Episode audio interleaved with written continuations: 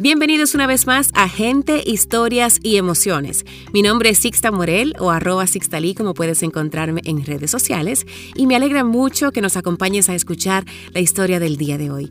Este espacio es tuyo y de todos los que disfrutan escuchar historias, esas que nos abren una ventana al alma de quien las comparte. Nada, qué bueno que me acompañan. Bienvenidos a Gente, Historias y Emociones.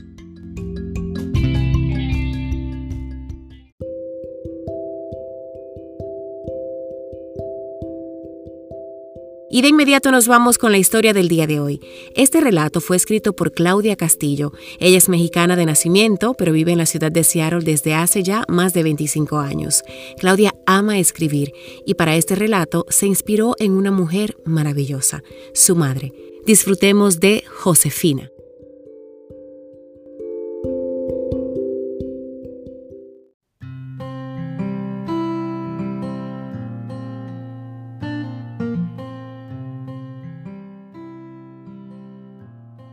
Aquella noche, tuve que reinventar a Josefina para no perdernos las dos en el caos de su derrame cerebral, para quedarme y convertirme en testigo de su historia y luego contarla, para aprender a ser hija y madre de la misma mujer.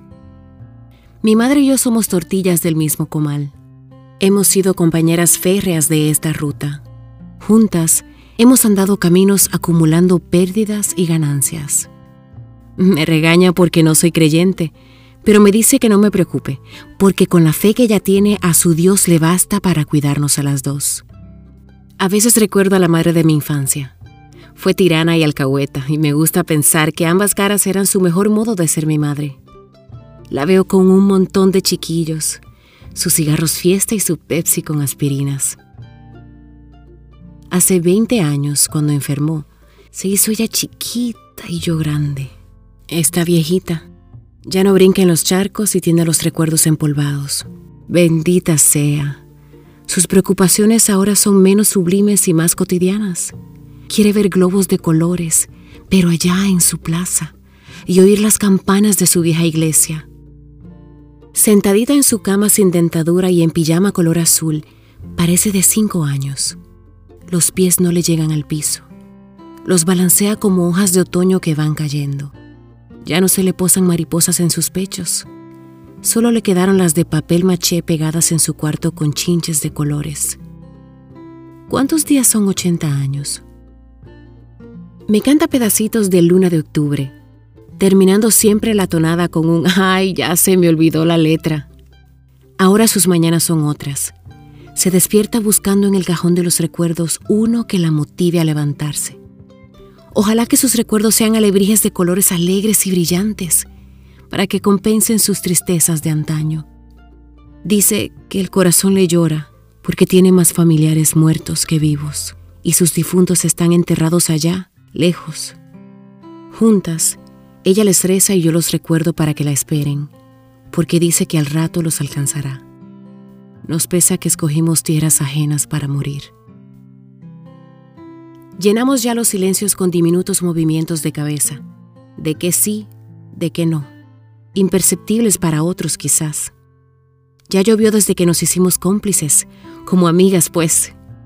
Ya entrados mis cuarenta y sabiéndonos indispensables una a la otra, nos dimos una tregua porque se nos acabaron los motivos para pelear. Nos los gastamos todos. Le pregunto que por qué me puso Claudia y me dice que porque sí, porque fue el único nombre que se le ocurrió pues para cuando me trajo al mundo ya estaba cansada de hijos, pobreza y escobas.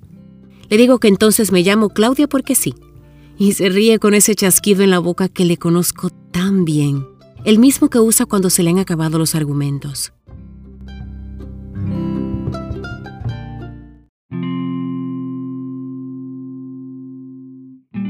A veces, cuando la veo triste, pienso si se le quedó la alegría en alguna cazuela de esas que tanto meneó, o en alguno de tantos embarazos que no logró. A lo mejor le enterró la alegría junto con el niño Jorge Alberto, que se le murió nomás a los cuatro días de haber nacido. Lo recuerda cada 14 de febrero, el día que lo trajo al mundo. Me cuenta que le hubiera gustado ser enfermera, porque no le da miedo ver sangre mientras ésta sea ajena. Claro, nunca de la familia. Me ha enseñado no solo a ser madre, sino a ser su hija. Difícil tarea. Y así la quiero conmigo 70 veces 7. Ella vive ahora en un lugar donde la calma y la monotonía reinan. Cualquier cosa que pase al fondo del pasillo siempre es novedad. No sé si la Catrina vive aquí o viene de vez en cuando. Una diría que llega de improviso, de sopetón. Cuando los viejos pierden la esperanza, entonces la muerte es una bella alternativa. A los viejos les queda menos tiempo para recontar sus historias. Cuando se han vivido tantos inviernos, es necesario contarlas una y otra vez para que no mueran con ellos. Con su mirada ansiosa muy pendiente de los tesoros de mi bolsa, me pregunta siempre, ¿Hoy qué me trajiste? Y nos ponemos a platicar de su México de antes. No sé cómo recuerden ustedes a su madre. Esta es la mía mujer, madre, mujer, hija, contadora de historias.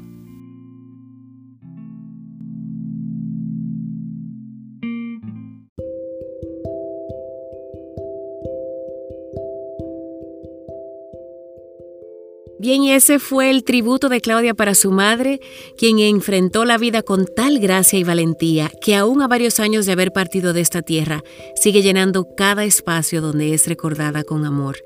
Claudia dice que ella y su madre tenían un vínculo tan lindo que eran más que amigas confidentes. Se entendían con la mirada, con ese lenguaje que a veces creamos solamente con quien conoce muy bien nuestra alma. De su madre, Claudia aprendió los oficios de una guerrera y dice que ella también heredó el continuo asombro por la vida. Escucharla era un deleite, porque hablaba y contaba sus historias con el gusto de quien vivió su vida a su manera. Gracias Claudia por el privilegio de compartir a tu madre con todos nosotros. Bien, hasta aquí nuestro episodio de Gente, Historias y Emociones. Los veo o no, los espero aquí la semana que viene. Ya sabes, tú pones la historia, yo pongo la voz.